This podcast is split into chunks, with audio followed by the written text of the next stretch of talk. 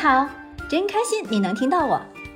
我们是一对爱自驾旅行的八零后夫妻，一个呢喜欢拍照，一个呢喜欢写文，一个痴迷开车自驾，一个永远愿意陪着他到处疯。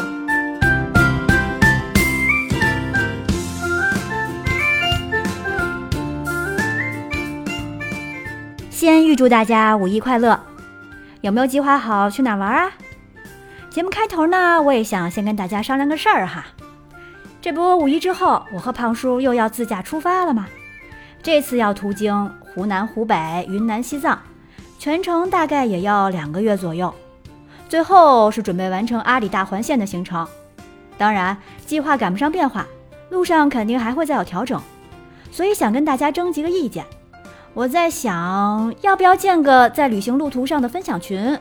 不知道大家感不感兴趣，愿不愿意加入？可以留言给我哦。那接上集说到，离开元阳，开车二百多公里，就来到了熙熙攘攘的建水古城。还记得《舌尖上的中国》中说的那个最为有名的建水豆腐吗？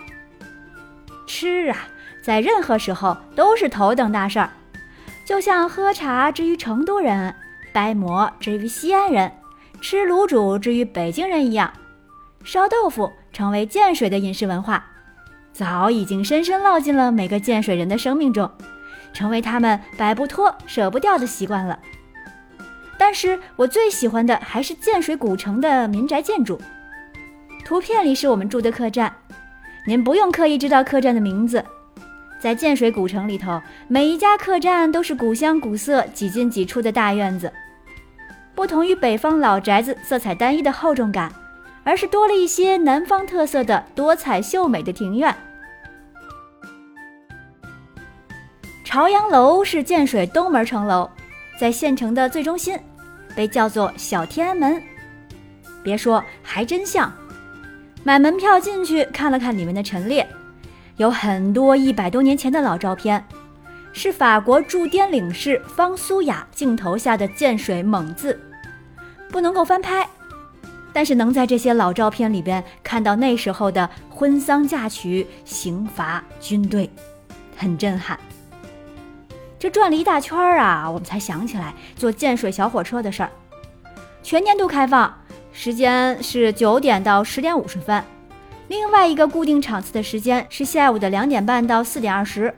返程时间分别是下午的一点到一点四十五和五点五十到六点三十五。我们错过了上午场，可是下午场又等不及，要往昆明赶了。这百密一疏，只有等下次了。但是下一个下次又不知即将是何年何月了。这次讲的不多，期待能在路上跟大家边走边聊。